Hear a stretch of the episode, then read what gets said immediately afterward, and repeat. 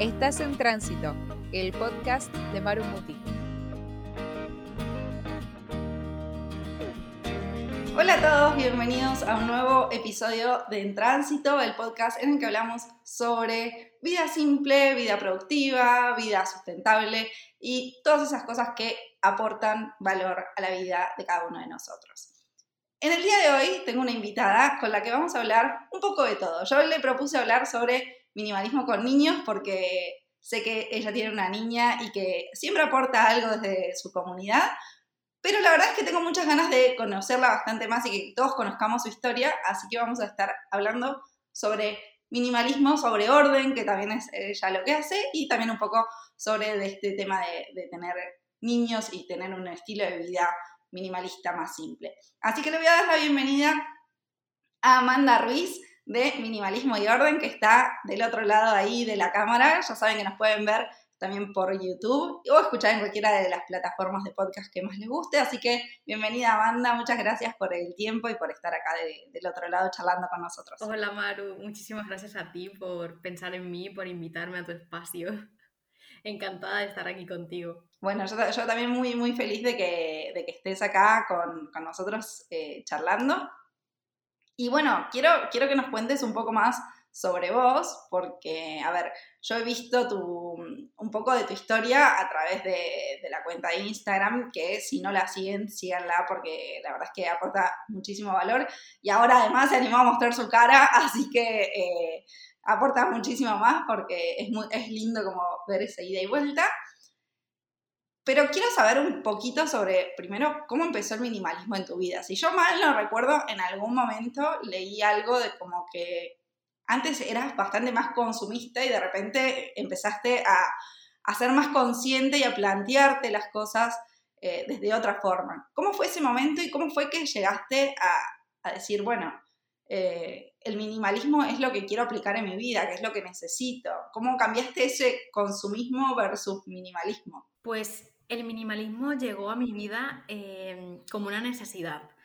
Básicamente yo intentaba ser ordenada, o sea, buscaba formas de almacenaje, cajitas, etiquetar, mm, guardar, poner, pero me di cuenta que esas cosas eh, a la larga no, no, funcionaban. Yo ordenaba, recogía, limpiaba, me pasaba el día entero haciendo el típico zafarrancho que quieres dejar la casa impoluta porque viene alguien y a los dos días mi casa parecía que había pasado un huracán. Yo decía, ¿cómo puede ser? Y volví a intentarlo y me di cuenta de que tener tantas cosas no ayudaba. Entonces comencé poco a poco a cambiar el chip. También eh, yo tuve una época de adicción a las compras, o sea, yo prácticamente me gastaba mi sueldo y más en ropa, en maquillaje, en zapatos, en bolsos, en todo. O sea, yo iba a la tienda Realmente no necesitaba las cosas y era consciente de que no las necesitaba, pero yo quería sentir esa adrenalina que da pagar y poder sentir que puedo pagarlo. Entonces eh, tenía ropa sin estrenar, muchísima, con etiquetas y que no encajaban en mi estilo de vida ni en mi forma de vestir, pero simplemente la compraba porque es que quería sentirme que podía comprarla y la compraba. Me hacía feliz el momento y luego decía, bueno, ya me la pondré. Y es como, no, no, no. Entonces decidí pues, hacer un giro, cayó en mis manos el libro de Maricondo, de la magia del orden, y, el, documental de Netflix sobre The Minimalist. Y estas dos cosas fusionadas hicieron que yo despertara. O sea, sí que es verdad que al principio fue muy agresivo el cambio porque yo decidí sacar de mi casa, o sea, revolucioné mi casa completa y saqué en un día 19 bolsas de ropa. 19. O sea, bolsas de basura. Yo no entendía. Claro, yo tenía, si, si, te, si te enseño alguna foto de mi antigua, antigua habitación, yo tenía un armario empotrado de seis puertas, entero, de arriba abajo. Y no me cabía toda mi ropa y todos mis zapatos. Y tenía además otro armario en otra habitación de tres puertas. Y además un zapatero de, de, de unos 60 a unos 50 entero de zapatos. Y era como, ¿en qué momento he llenado mi vida de tantas cosas. Claro, cada vez que yo mm, lavaba, ordenaba, era como una montaña de ropa, como si yo fuera influencer en fashion, ¿sabes? Y dices, pero ¿para qué quieres tanta ropa? Si encima yo trabajaba en uniforme. O sea, no me daba tiempo ponerme la ropa. Ni siquiera era que para el trabajo. yo trabajaba en una clínica dental y yo iba con uniforme todo el día, de lunes a viernes. Solo descansaba el sábado y el domingo y muchas veces estaba tan cansada que me ponía en pijama en casa tranquila y no, como nunca he sido muy de salir, o sea, de, fiesta y tal, pues como planes relax. ¿Y qué te pones para planes relax? Un vestido, un pantalón, tenía ropa nueva. Y decidí hacer este cambio radical y cada vez que me desprendía de las cosas, sentía la misma adrenalina que cuando compraba. Y esto también me enganchó. Y pues decidí hacer la depuración enorme y luego cuando me mudé seguí depurando, seguí depurando y una vez vine a este piso, hablé con mi pareja y le dije, ¿qué te parece si eh, decidimos hacer una casa minimalista? y todo lo que entre a nuestra casa sea algo consciente, sea que sepamos. Y me dijo, me parece fantástico, fenomenal. Y yo, claro, yo a él, yo hacía mis cosas, pero yo respetaba su espacio y sus momentos, pobrecito mío, lo tenía apartado en la última habitación porque no tenía espacio para poner su ropa. O sea, a malas le ponía el pijama en la esquina de la cama para que lo viera, pero es que tenía que ir a cambiarse a la habitación del fondo, porque yo tenía todos los armarios ocupados. Entonces, cuando llegamos a esta casa, ya cada cosa que entraba era algo consciente. Aún así, se nos escaparon cajas que ya habíamos hecho antes, que una vez entraron decidimos eh, pensar qué hacer con ellas. Pero ha sido, el primer paso fue muy agresivo y luego fue algo como paulatino, porque yo comencé, como comienza mucha gente, pensando que esto es algo material, y realmente el minimalismo no es algo material, el minimalismo es algo, es una filosofía de vida, es un estilo de vida en el que hace centrarte en las cosas que son realmente importantes y hace darte cuenta de que las cosas realmente importantes no son cosas, o sea, todo lo demás que no son cosas, es el tiempo, es la calidad mm, de las cosas que haces con tu familia, todo eso. Pero para mí ha sido la palabra ha sido terapéutico, ha sido mágico y mm, minimalismo y orden surgió porque este cambio mío comienza en el 2017. A eso te iba a preguntar. Este cambio comenzó en el 2017.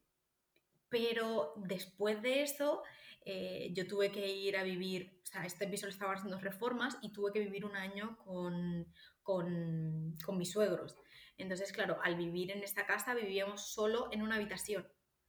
Al vivir en una habitación eh, teníamos el espacio justo para los dos, porque claro, no era una habitación adaptada para dos personas, era la habitación de mi chico cuando era pequeño. Claro. el armario, su madre ya lo había dispuesto y tenía cosas de ella, entonces teníamos un armario muy pequeño. El zapatero tenía un zapatero muy pequeño. Claro, y dijiste, ¿dónde meto todos mis zapatos? ¿Dónde meto toda mi ropa? Yo ya había comenzado con la depuración, entonces me fue muy fácil elegir y estuvimos un año viviendo con un armario pequeño de dos puertas, ahí lo teníamos que tener todo y un zapatero pequeño y ya está. Recuerdo que tenía una caja, o sea, no me quería, no quería estar sin tan pocos zapatos y guardé una caja de plástico debajo de la cama. Yo decía, por favor, necesito tener más zapatos. Y yo pensando, a ver, ahora lo pienso y digo, ¿por qué? Por si te quedas sin zapatos, si tienes 30, ¿sabes? Pero yo necesitaba tener eso y metí una caja de zapatos debajo de la cama y dije, no la voy a tocar a no ser que realmente necesite mm, eh, pues unos zapatos de ahí, pero necesitarlo de verdad, por ejemplo, una entrevista de trabajo o algo así, que necesite unos zapatos un poco más. Y realmente en el año que estuve no abrí esta caja. Me acordé de esa caja cuando fui a hacer la mudanza, que la saqué y estaba llena de polvo. Claro, oh, esta estaba acá, ¿por qué lo dejé? Y, y, y esta caja lo que hice fue eh, creo que prácticamente todos los zapatos, estoy intentando hacer memoria qué cosas había en esa caja y creo que no recuperé prácticamente ningún zapato, ningún par de zapatos de los que había ahí. Decidí que si no los había utilizado en ese tiempo, ya no formaban parte de mi vida. Eh, ay, te iba a contar algo y se me ha ido totalmente. Ah, vale, perdona. Entonces, minimalismo y orden surgió porque como yo vivía esto mm, de esta forma y yo notaba que me estaba cambiando el humor, las personas que estaban a mi alrededor me preguntaban, eh, todo el rato quería contarle a la gente, ay, mira, he descubierto esto, yo estoy minimalista, yo estoy... ¿Qué decidí abrir un, un Instagram? Dije, pues voy a abrir un Instagram, a ver si, pues nada, voy a contar esto así, sin más. De hecho, al principio mi Instagram yo ni siquiera tenía fotos. O sea, yo lo que hacía era que cogía fotos de Pinterest y las ponía. O sea, ponía fotos, buscaba un armario en Pinterest y la ponía. Y escribía sobre el armario, porque a mí lo que me gustaba era escribir y contar lo que hacía. Entonces, eh, pues la cuenta yo la tenía paralela a mi cuenta personal y iba subiendo cosas de vez en cuando. ¿Sabes? Como, bueno, pues hoy me ha pasado esto en el metro, pues hoy, mm, y cuento sobre esto, hoy tal, mi compañera me ha preguntado, cosas así. Pero de repente la cuenta empezó a crecer, sola. O sea, sin yo prácticamente dedicarle tiempo, la cuenta comenzó a crecer. Y mucha gente me preguntaba, oye, ¿cómo puedo hacer esto? ¿Cómo puedo hacer tal? ¿Cómo puedo? Y yo encantada, o sea, yo siempre he hablado que no soy ni una experta ni mucho menos, que siempre hablo de mi experiencia personal, pero la gente me preguntaba y yo le daba puntos de vista que yo pensaba que eran lógicos y la gente me decía, no se me había ocurrido. Y yo, ah, entonces comencé a em, ordenar, o sea, me di cuenta que a través del minimalismo yo siempre había tenido como una visión espacial que siempre me ha encantado montar muebles y soy muy buena para ver algo y saber si algo va a encajar en un espacio y cómo podría quedar. O sea, algo que me flipa es, si quieres esta parte la corta, algo que me flipa es cuando en las pelis ponen como en la mente de las personas hacen así las cosas y van encajando. Yo me imagino mi cabeza así haciendo los tetris y las cosas. Así de friki soy. Entonces me di cuenta de que cuando ordenaba em, era algo también a la vez que a mí me hacía desconectar de todo. Y me centraba en eso y lo disfrutaba, pero muchísimo. No te puedes imaginar cuánto. De hecho, a veces yo le decía a mi pareja, cariño, has desordenado un montón el, armario y te lo ordené hace 15 días y hacía por dentro de mí. armario, Y me decía, gorda, pero no te preocupes, no me ordenes el armario si. Y yo, no, no, te lo voy a ordenar, no pasa nada, yo, toda digna, ¿sabes? Yo disfrutaba ordenar el armario, ¿sabes? Entonces era algo que me encantó y decidí por Instagram poner que ordenaba casas de forma gratuita, enfocada al minimalismo, con minimalismo y orden. Así comencé. ¡Wow! ¿Sabes que Yo siempre, yo, yo soy bastante adicta al orden eh, de siempre. O sea, yo soy la friki del orden. Eh, tenía peleas eternas con mis hermanas cuando, cuando empezamos a vivir las tres solas, porque ellas son completamente lo opuesto a mí. Yo siempre lo cuento, es como, a, mí era, me, estresaba que si yo dejaba un vaso en un lugar, el vaso cuando yo venía no, no, estuviera en ese lugar, bueno, cosas que uno tiene que adaptar cuando, cuando tiene que vivir con otras personas, ¿no? Eh, normales. Pero bueno, yo era como totalmente friki del orden, lo sigo siendo. Eh, por suerte mi, mi novio es friki como yo, así que nos llevamos bastante bien en ese sentido. Pero siempre decías, como me encantaría ir a, ordenarle la casa a gente que tiene mucho, mucho lío, porque es como, es súper terapéutico, justamente lo que vos decías vos, ¿no? Eh, lo de esa liberación que sentías, esa adrenalina que te, que te significaba eh, depurar tus cosas, es porque es, es terapéutico el acomodar, el ordenar, el soltar. Y siempre me preguntas como, pero ¿cómo se empieza haciendo esto? Si, porque hay gente que estudia un montón y que paga cursos carísimos para, para organizar casas, ¿no? Como, como maricondo, poner. Y yo decía, pero ¿cómo se empieza con esto si no tenés ese curso que te avale de alguna manera, eh, más que tu experiencia de treinta y pico de años de la vida siendo maniática del orden. Nunca se me hubiera ocurrido de publicar en Instagram, voy a hacer limpiezas gratuitas, órdenes gratuitos a tu casa yo comencé así, o sea, yo dije, voy a hacer esto. Y dije, pues mm, no sé si funcionará, pero... Y la verdad es que tengo que decir que tampoco fue que hice muchísimas casas, pero yo no sabía en ese momento que esto era una profesión y que por esto se cobraba. Entonces, eh, yo lo hacía sin más, sobre todo amigos, amistades, alguna chica por Instagram se lo hice. Recuerdo la primera casa que fui, que fue una chica, una madre, Laura, nunca se me olvidado su nombre, y, tenía la casa muy minimalista. Y de hecho, eh, fue muy fácil porque yo le di algunos trucos y su casa quedó perfecta. Y digo, uh", digo, y ella me dice, yo es que claro, no se me hubiera ocurrido tal. Y pensé, ostras, pues igual sí que se me da bien.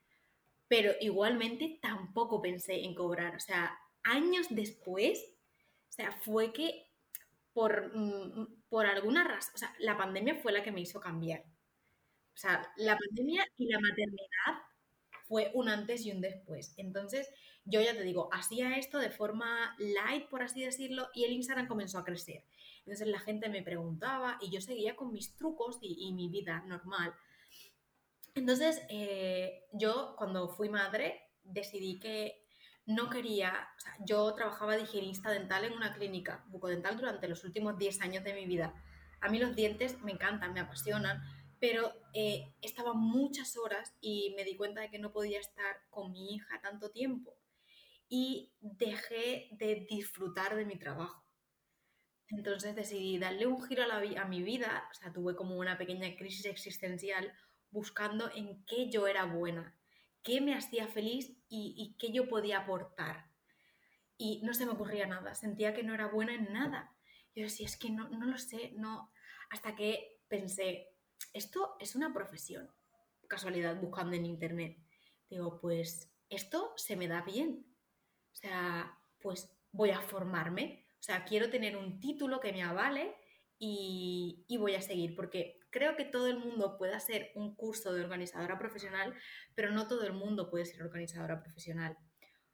Entonces hice un curso que me avalara eh, en, en, la Escuela del Orden y nada, estoy titulada y decidí comenzar a dedicarme a hacerlo de forma profesional.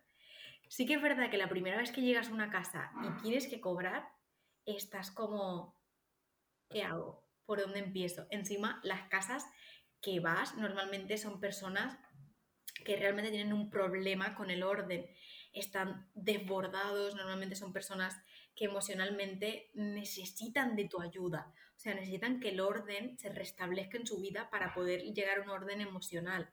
Entonces, es un trabajo que no es solo llegar y doblar unos calcetines y una ropa, o sea, tiene también un acompañamiento eh, emocional, tienes que tener mucha paciencia porque mucha gente no es fácil desprenderse de las cosas. Entonces, a mí me encanta, o sea, creo que nunca he sido tan feliz como haciendo lo que estoy haciendo ahora. Sí que es verdad que tengo que admitir que mm, yo alguna vez había leído que el orden se entrena. Y yo decía, es imposible, o sea, yo era doña caos. O sea, si tú llegabas a mi casa sin avisar, yo no te dejaba entrar. O sea, en la puerta, hola, buenas, ¿cómo estás? Muy bien. Es la montaña de cosas que tengo. ¿Quieres un vaso de agua? Espera un momento, ahora te lo traigo. Cierro la puerta y te voy a buscar un vaso de agua. Pero no te dejo entrar. Yo tenía un caos en mi casa. Y yo y mi marido éramos felices en el caos. Porque siempre lo digo que yo soy más minimalista que ordenada. El problema es, sí, sí, yo dije, tengo que tener pocas cosas porque yo no quiero pasarme la vida ordenando. Entonces, como tengo cuatro cosas, yo hago así y al momento lo tengo ordenado. Pero, claro, esto me llevó su tiempo. Entonces, yo a, o sea, a cambio, a, a raíz de, implantar sistemas de orden para las personas, de utilizar cosas que le funcionan a una persona, cosas que no, pues los he ido implantando también en mí porque he ido probando cosas. Entonces, eh, el orden en mi casa, no, puedo, no, tengo que decir que ha llegado para quedarse, pero sí que es verdad que el caos que yo vivía nunca más ha vuelto, porque por mucho que yo desordene mi casa, sigue siendo minimalista y muy fácil de ordenar. Exacto, sí, sí. Es bueno, que eh, eso tiene mucho que ver. Yo, yo siempre veo tus historias que me encanta porque vos mostrás, no, esta es una casa real, ¿no? Esta es una casa que se desordena eh, y me parece genial porque como que mostrás, a ver, que estamos acostumbrados a que vemos siempre todo impoluto y, y, todo, eh, y que mostrás que, que, no siempre es así. En, mi caso, yo me río siempre que miro tus stories porque yo soy tan friki que yo todo el tiempo es como, eh, no, no, llego nunca al límite de que esté todo desordenado porque me, me, pone muy nerviosa, pero porque toda mi vida fui así. Eh, como que yo vengo entrenándolo desde hace muchos años. Entonces, eh, me, me, da risa porque digo, bueno, está bueno ver siempre como las otras caras, ¿no? Y, que, y también para mí una forma de quizás demostrarme o de aprender que está bien si un día la casa se desordenó, como no pasa nada porque se ordena. Creo que también están como esos dos extremos, ¿no? Como el caos eh, absoluto, el orden absoluto, y está bueno siempre encontrar ese equilibrio. Yo, por ejemplo, hay veces que veo mm, stories de, de, de otras personas en otras partes del mundo que se dedican al orden y pues recomiendan que dejes la pica limpia, dejes tal. Y yo, por ejemplo, tengo una bebé de, de, acaba de ser un año y, por ejemplo, mm, muchas veces por la noche o por la tarde-noche, pues es su hora bruja que le dicen, que los niños se ponen mm, que no sabes qué hacer con ella. Y digo, es que estoy con ella en brazos, estoy cepillándome los dientes, miro la pica, veo mi pica desordenada y es como, no puedo dejar la pica desordenada Claro que la dejo desordenada, mi prioridad es estar con mi hija, irme a dormir, descansar. Y miro el salón y digo, uff, mañana será otro día. Cierro la puerta de la habitación y ya está. O sea, pero es encontrar como un poco el equilibrio. Sí que es verdad que yo tengo como un poco la rutina de que por la mañana cuando la dejo en la guardia, como ahora estoy trabajando desde casa, pues sí que es verdad que antes eh, de ponerme a trabajar yo necesito tener mi espacio despejado, o sea, no puedo tener, no pasa nada si tengo pues algo fuera de lugar, pero tengo que tener mi espacio bien y eso lo consigo en minutos, porque tengo pocas cosas. Pero vamos, que, ahora mismo en mi cocina no sabría decirte si hay cacharros, seguramente habrá cacharros, ¿eh? o sea, lo tengo clarísimo. Creo que, es normal, digo, no es lo mismo eh, ser una persona sola o una pareja que, tener niños, porque eso te cambia todo y justamente es eh, un poco de lo que quería charlar con vos justamente por esto, porque las realidades son diferentes. Yo, yo no tengo hijos, pero bueno, lo veo con, mi hermana las veces que he ido a Argentina de visita o cuando hacemos videollamada y que yo veo cómo es su vida y, cómo es la mía. Ella tiene dos nenes y, yo vivo con, mi novio. Entonces, eh, más allá de que quizás nuestras nuestras formas de ser siempre fueron muy opuestas, en el sentido que yo era siempre la extremada eh, eh, friki del orden y ella no, ella es como más eh, en su desorden se entiende, tener hijos también te implica un desorden que pasa sin que, quieras incluso, porque es que, a ver, que, que, los juguetes, que la comida, que cuando estabas haciendo algo tenés que salir corriendo porque empezó a llorar o por, porque necesita de tu ayuda en algo. Entonces creo que también eso cambia mucho, ¿no? Es como, primero quiero saber cómo cambió tu, forma de, vivir desde el minimalismo cuando, eh, cuando fuiste mamá, porque obviamente vos puedes tener muy pocas cosas y, tener eh, tu orden eh, organizado en base a esas poquitas cosas que tenés. Pero un nene necesita más cosas que los pañales, que un juguete necesita, que, no sé, una cuna, cosas que, necesita un bebé, ¿no? Y, o, un nene en general, eh, un niño chiquito. ¿Cómo crees que cambió el, minimalismo desde que fuiste mamá? ¿Cómo lo aplicás vos hoy en el día a día? Yo tenía un poco de miedo porque yo miraba las cosas que, voy a, que iba a necesitar y como yo tuve este problema con la adicción a las compras, tenía miedo de pasarme comprando y de comprar eh, por pensar que necesitaba y realmente era mm, como la cosa de tengo que tener por si acaso, pero a la vez la euforia de volver a comprar. Entonces yo tenía mucho miedo de que esto volviera. Entonces decidí hacerme una lista de los imprescindibles y hacerme una lista de los prescindibles, o sea, de las cosas que yo creía que no necesitaba. O sea, yo me dediqué a mirar un montón de vídeos de YouTube, cosas así que madres recomendaban, y yo me hice mi propia lista de las cosas que sí y las cosas que no. Además de eso, decidí comprar conforme necesitaba. Yo pensé, estamos en un país eh, del primer mundo, yo bajo a la farmacia de la esquina y tengo lo que necesito. No voy a comprar em, 40 cartones de suero por si acaso la niña le da mocos. Si le da mocos, pues bajo a la farmacia y compro un cartón de suero, un paquetito y listo. Entonces así decidí hacerlo más o menos con todo. Eh, mm, el minimalismo y la maternidad, o sea, el minimalismo te revoluciona totalmente y la maternidad te que te revoluciona. De hecho, eh, podría decir que el 90% de mis clientes, todos han sido madres, o sea, han sido madres si tienen niños pequeños o van a ser madres.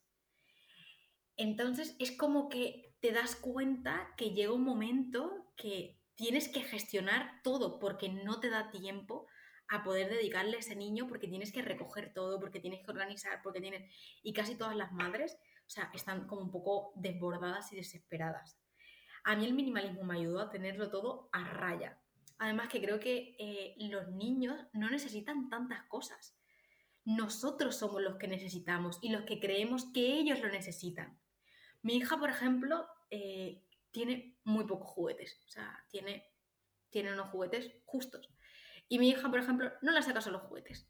Y hemos decidido, o sea, hacemos como una especie de rotación de juguetes, o sea, yo le tengo una caja donde tengo varios juguetes y tengo un sitio donde ella tiene varios juguetes. Y cuando yo veo que ella no le hace caso, pues le hago una rotación de juguetes.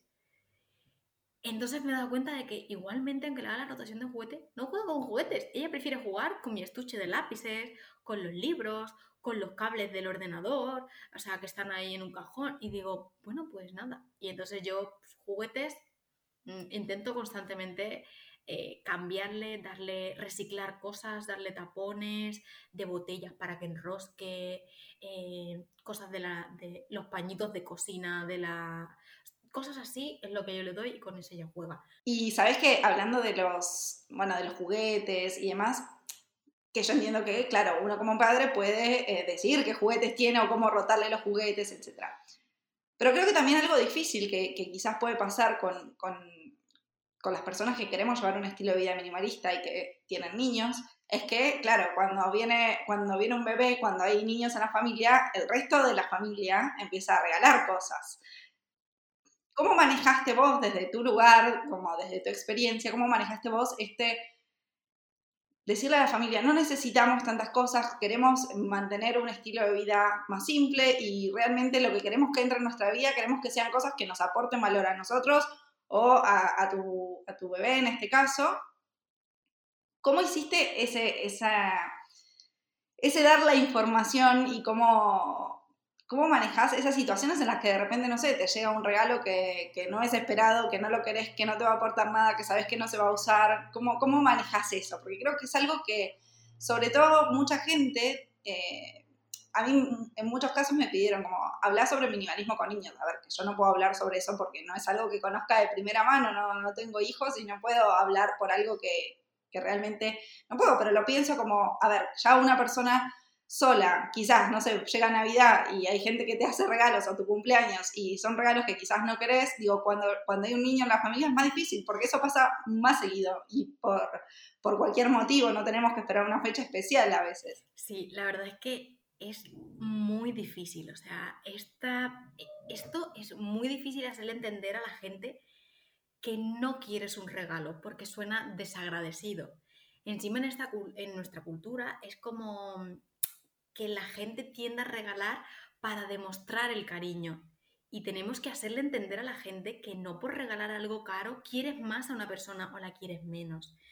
Entonces, lo que nosotros eh, nos costó, eh, nos costó, parece cosa fácil, pero no.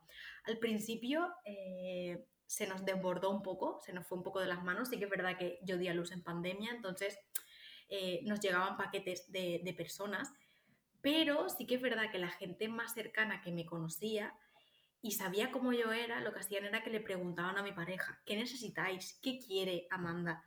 ¿Qué necesita la bebé? ¿Qué os falta? Entonces yo había creado una lista en mi móvil de cosas que nos faltaban por comprar. Y cuando alguien quería regalarnos algo, directamente compartíamos esa lista. Y ya está.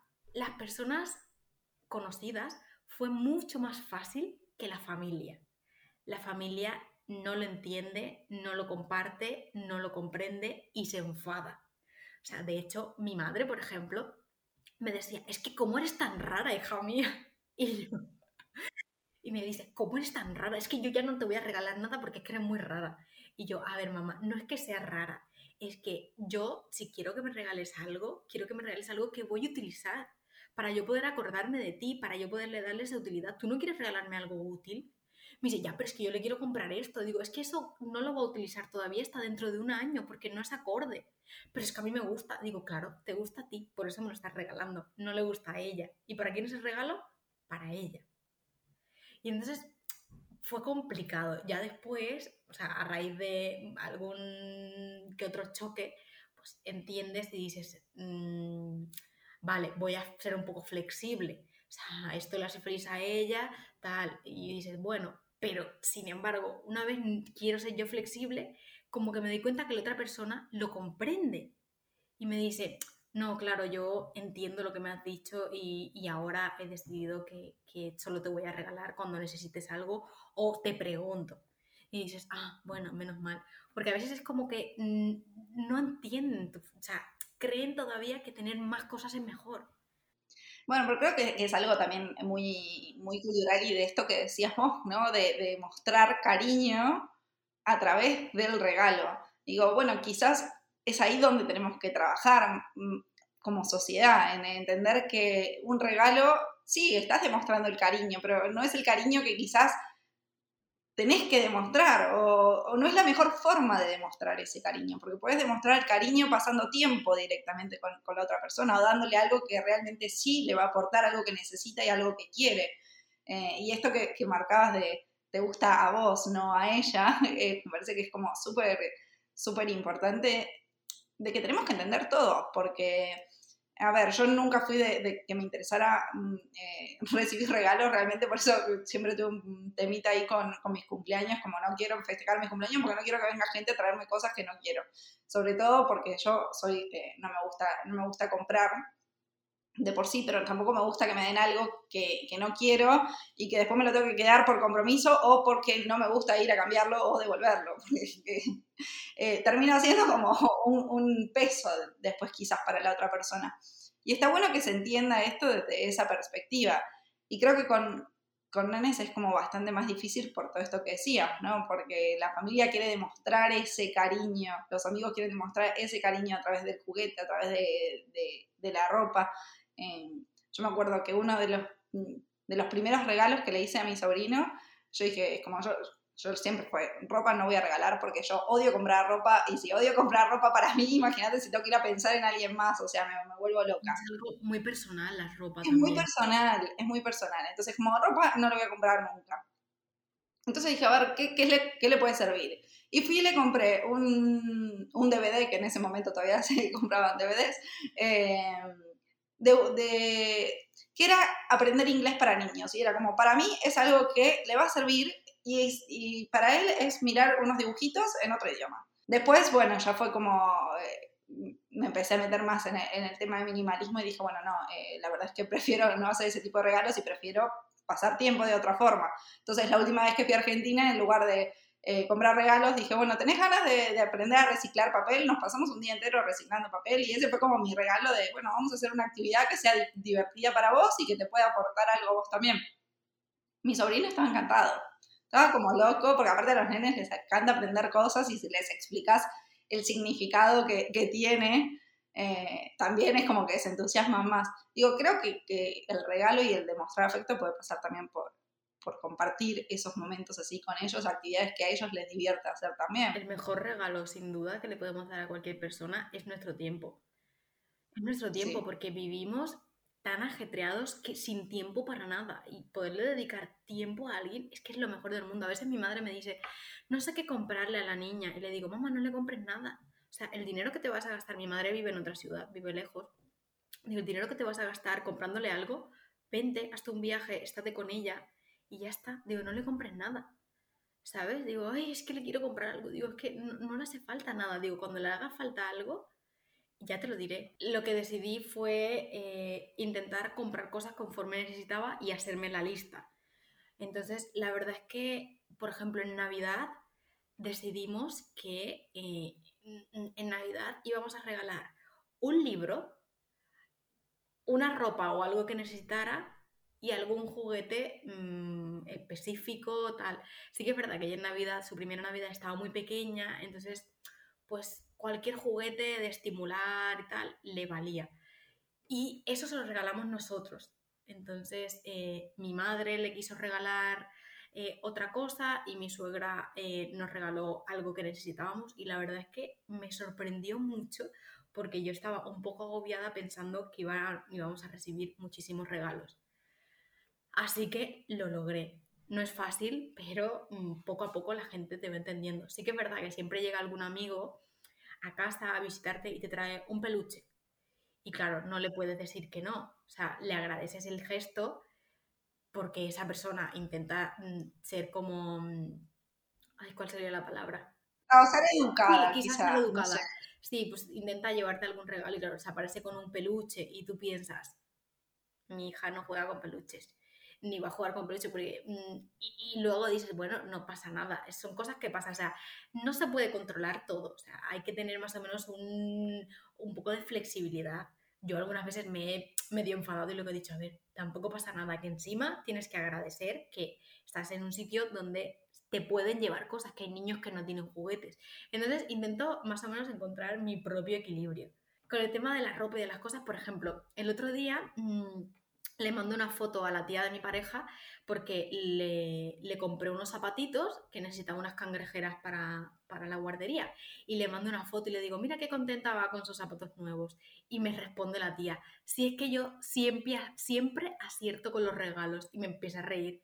Y digo, claro, porque ella siempre nos pregunta, ¿qué queréis para la niña?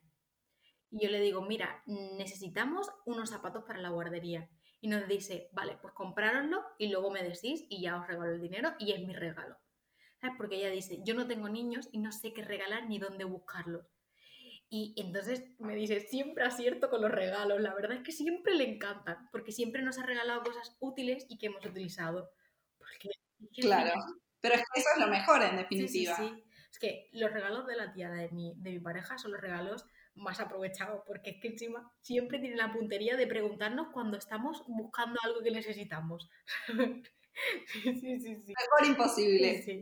Ahora, ¿cómo, ¿cómo te imaginas, Amanda, que van a ser los próximos años? O sea, esto es como una proyección, ¿no? Como, ¿Cómo va a ser los próximos años con tu, con, con tu nena, educándola dentro de este, esta filosofía de vida? Mm, sí, muy buena pregunta. La verdad es que a mí me gustaría que, o sea, estoy hablando las cosas que serían para mí ideales. A mí me gustaría que, esto lo hemos hablado mucho con mi pareja, me gustaría que ella creciera em, valorando mucho las cosas materiales que tiene. O sea, que cuide las cosas. O sea, yo, por ejemplo, siempre he cuidado mucho mi ropa. O sea, no soy la típica que deja unos zapatos tirados uno encima del otro porque se estropean. Mis zapatos me duran años. Entonces, me gustaría que mi hija le diera el valor a las cosas que tiene y que no valorara las cosas por dinero, sino por tiempo. ¿Cuánto te costaron esos zapatos? 50 euros. ¿Cuánto tiempo gastaste en conseguir 50 euros de tu, de tu trabajo? ¿Tardaste tres horas? Pues esos zapatos no te han costado 50 euros, te han costado tres horas de tu tiempo de vida. Entonces, que ella crezca un poco siendo consciente. A ver, todavía es muy pequeña, pero sí que es verdad que eh, intento que... Mm, es que no sabría cómo decirte. Intento no crearme muchas eh, expectativas porque no sé cómo va a, pasar de la noche a la mañana las cosas, pero sí tengo claro las cosas que me gustaría implementar en ella. Entonces, mm, de momento, por ejemplo, mi hija, yo soy muy práctica, mi hija, la primera vez que le puse un vestido, todo el mundo decía, hay una niña, le vas a poner un montón de cintas, ay, qué mona. Mi hija, la primera vez que le puse un vestido tenía nueve meses. Y a mí me gustan los vestidos, pero no veía práctico ponerle a un bebé un vestido así de volantes para que estuviera cargado todo el día.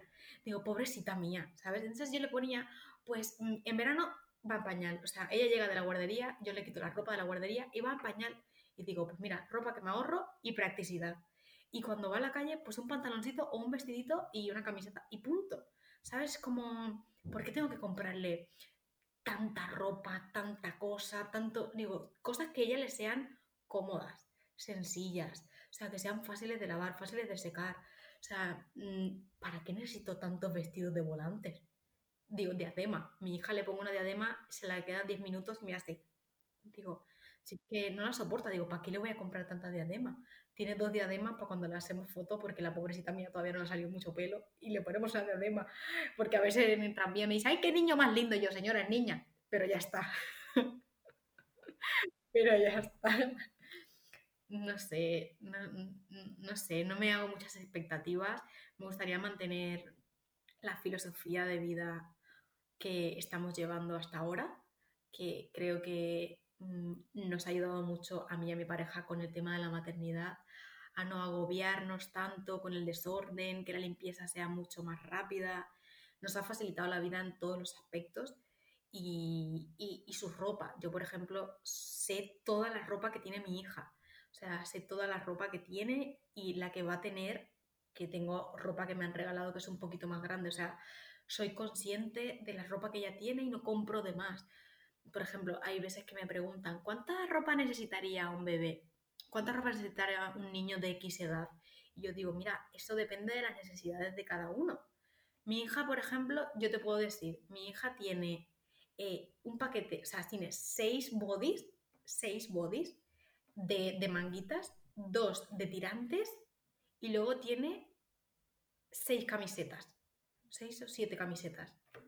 Es lo que tiene de partes de arriba. Claro, mi hija diariamente gasta dos y tiene un recambio en la guardería. Entonces yo necesito tener más o menos esa cantidad para que me dé tiempo a poner lavadoras.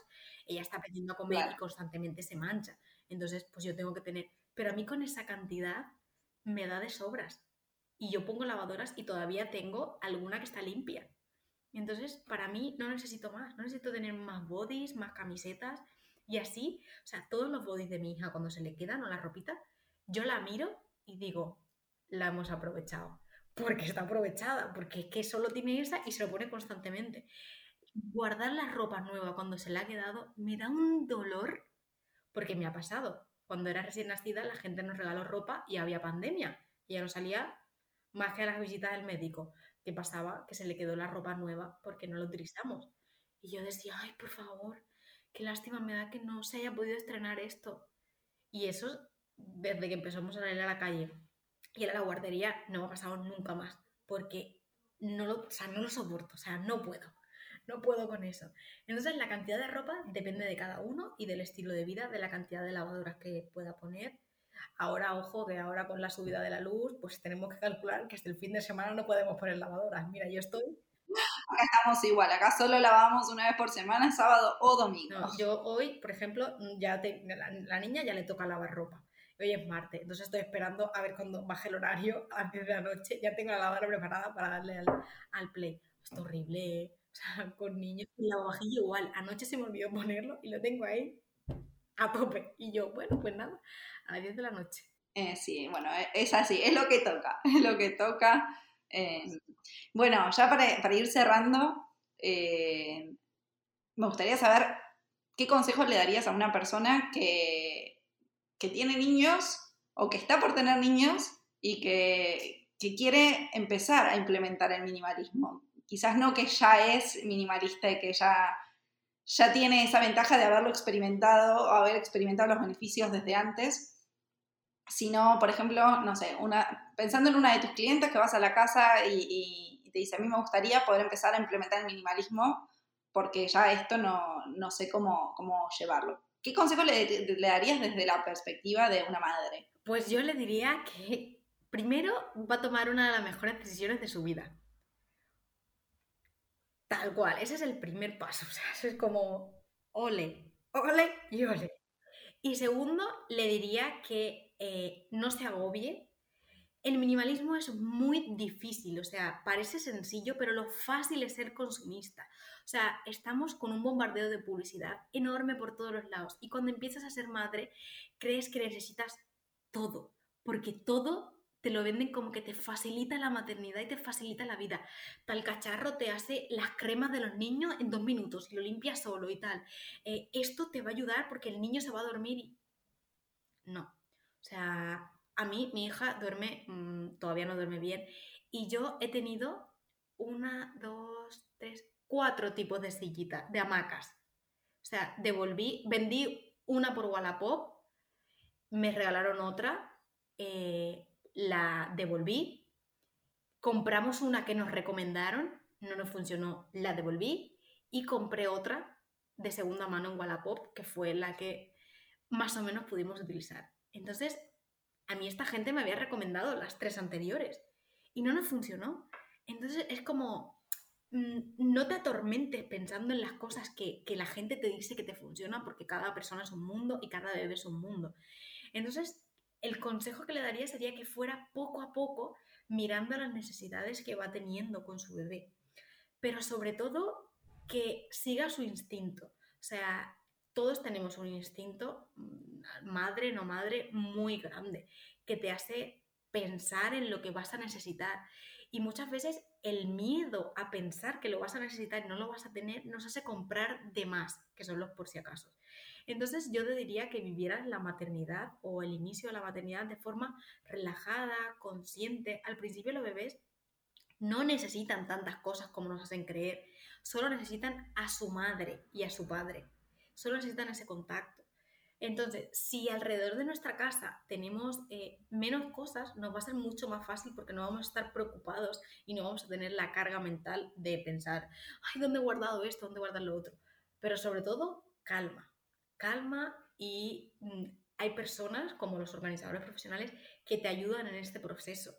Y las madres y la maternidad es el proceso que despierta a, nos despierta a las mujeres y nos hace buscar caminos diferentes y el minimalismo es uno de ellos. Muchas, muchas de mis clientes me dicen, yo es que no voy a ser minimalista. No hace falta que seas minimalista. Simplemente con que tengas lo que seas, lo que eres, o sea, lo que tengas, que seas consciente de ello, ya está. Ya quizás no tengas una etiqueta de minimalista, pero... Pero ya lo tienes. Muchas personas no les gusta ponerse la etiqueta, pero ya lo son. Creo que hay un tema muy grande con, este, con, con el tema de la etiqueta, justamente, pero porque se nos hizo creer de alguna forma que minimalista es no tener nada y es... Eh, hay mucha gente que asocia minimalismo con escasez, entonces creo que por eso también hay personas que son tan reticentes a, decir no, eh, no quiero ser minimalista. Pero en definitiva, al, al, adoptar esta postura de soy consciente de lo que tengo y de lo que quiero tener y de lo que dejo entrar en mi vida o no, estás viviendo desde una perspectiva minimalista, quieras o no quieras la etiqueta.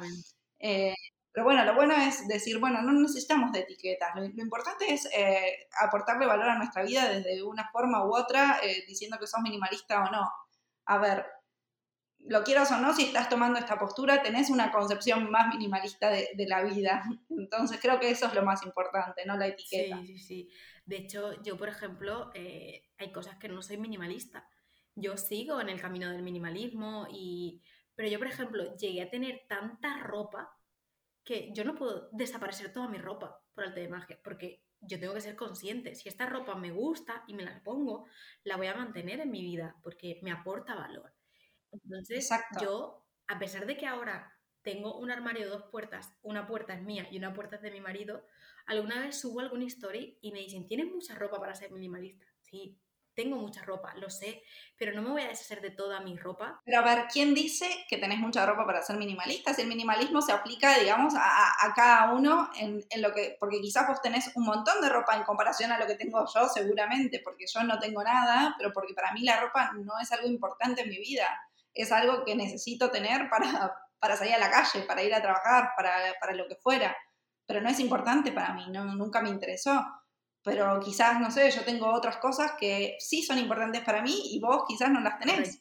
Entonces, ahí es como, ¿quién dice que esto es mucho para ser minimalista? No, esto, esto es lo que yo necesito, lo que a mí me aporta y lo que a mí me hace feliz, y eso es lo que importa. Si es mucho o poco en cantidad, no, no importa tanto, lo que importa es la calidad de lo que a vos te aporta. Exacto, pero hay, hay, como, está muy, hay como un mito de que tienes que tener una X cantidad de cosas y no puedes tener, y que todo tiene que ser así estructurado, todo blanco, todo, y, no, pero bueno. Bueno, si vamos a, ponernos a, a, analizar cómo hablan muchos de, de los que promueven el, minimalismo en, tenés que ser consciente de absolutamente todo. Yo digo, bueno, a ver, hay gente que te dice, no, no pases eh, tiempo mirando Netflix porque no te aporta nada. A mí, la verdad es que a mí las películas me hacen felices, a mí las series me hacen felices, y si yo puedo pasar 10 horas eh, seguidas mirando Netflix, voy a ser la persona más, más feliz del universo.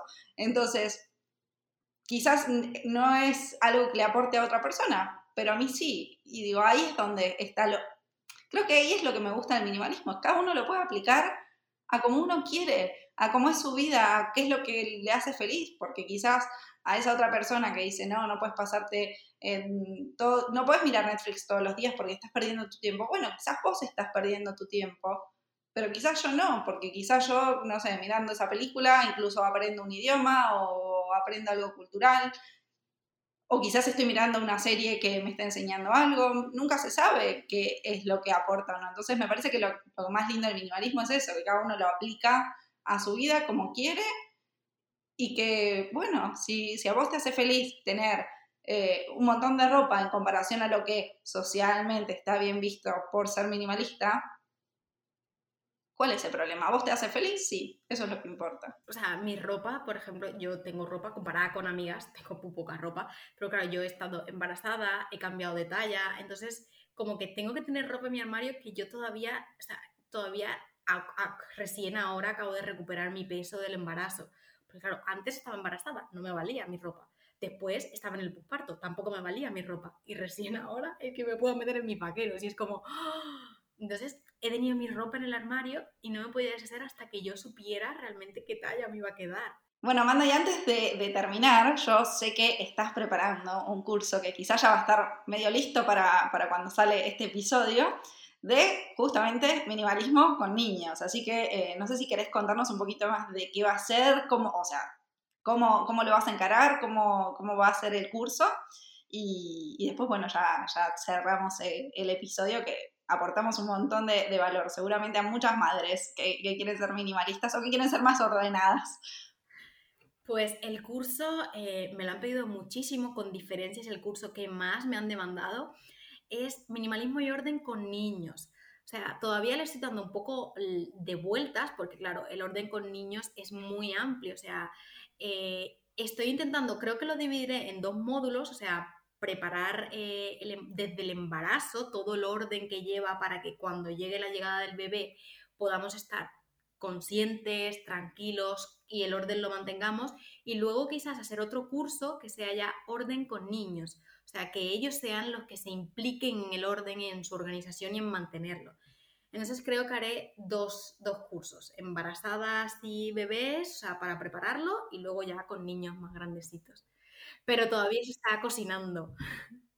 se está preparando ahí, así que estén atentos, atentos todos ahí al perfil de Amanda, a las redes, a la web que ahora nos va a compartir. Eh, porque, bueno, yo creo que, seguramente va a ser de mucha utilidad a mucha gente. Así que, bueno, nada, yo de mi parte agradecerte, me encantó esta charla con vos, que, tuvimos que posponer varias veces, eh, pero por fin pudimos hacerla y, nada, que, creo que va, que va a aportar muchísimo. Contale a todos dónde te pueden encontrar y bueno, ya, ya después te despido como, como corresponde. Muchísimas gracias también a ti, Maru, porque la verdad es que me lo he pasado genial. Estaba súper nerviosa, le escribí muchísimas veces, por favor, ¿qué me vas a preguntar? Por favor, o sea, es la primera vez que yo eh, hago esto porque hace poquito pues di por primera vez mi cara en Instagram porque yo solo subía pues cosas que hacía ya está. Y claro, yo estaba nerviosísima. Anoche me acosté pensando, mm, a ver si amaneces con buena cara mañana. Y mi hija va y me da una noche, pobrecita mía, y yo, corrector de ojeras, menos mal, maravillas del maquillaje. Pero no, muchísimas gracias porque me lo he pasado súper bien, he estado muy a gusto, me he sentido en confianza. Encima, cuando tenemos un tema en común, a pesar de que seamos muy diferentes, eh, como que todo va en sintonía y me he sentido súper bien. Eh, nuestro contenido se parece mucho a pesar de que somos bastante diferentes porque tú vas enfocado más a productividad del tiempo y yo voy más a organización y orden, pero sí que enfoca, o sea, sí que unimos las dos, la palabra minimalismo y productividad y organización y orden y minimalismo. Entonces me encanta la fusión que hemos hecho y ojalá podamos en un futuro pues repetir y hacer cosas juntas. Ojalá, me encantaría, me encantaría. Yo estoy segura de que sí. Y nada, me podéis encontrar en redes sociales como Minimalismo y Orden, tal cual, o en la web minimalismoyorden.es. Y nada, ahí tenéis, pues, tenéis el número de teléfono donde podéis escribir dudas o mensajes y yo encantada de contestar a todos.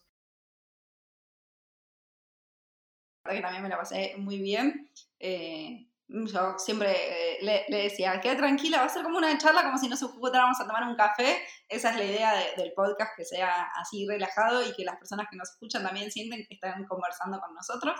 Eh, no tal vez de manera activa, lamentablemente porque no se puede, pero que, que formen parte de esta conversación. Así que yo súper agradecida por tu tiempo, por tu predisposición. Eh, lamento haberte hecho pasar una noche de nervios previo al podcast.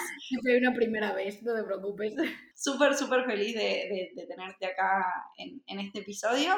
Y bueno, a, a todos ustedes que, que, están del otro lado, gracias por escucharnos hasta acá. Espero que les haya gustado muchísimo esta charla como, como me gustó a mí. Ya saben que, que, si les gustó pueden compartirla con todas las personas que crean que, que puede servirle, que yo estoy segura que hay mucha gente eh, deseando conocer más sobre minimalismo con niños.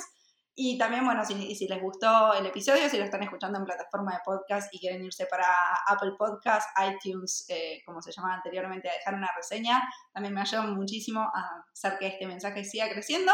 Y si no, pueden dejar su mensaje y sus likes en el video de, de YouTube, que acá estamos charlando cara a cara con Amanda. Muchas gracias a todos nuevamente por estar y yo los espero eh, en los próximos episodios de En Tránsito. Besitos para todos.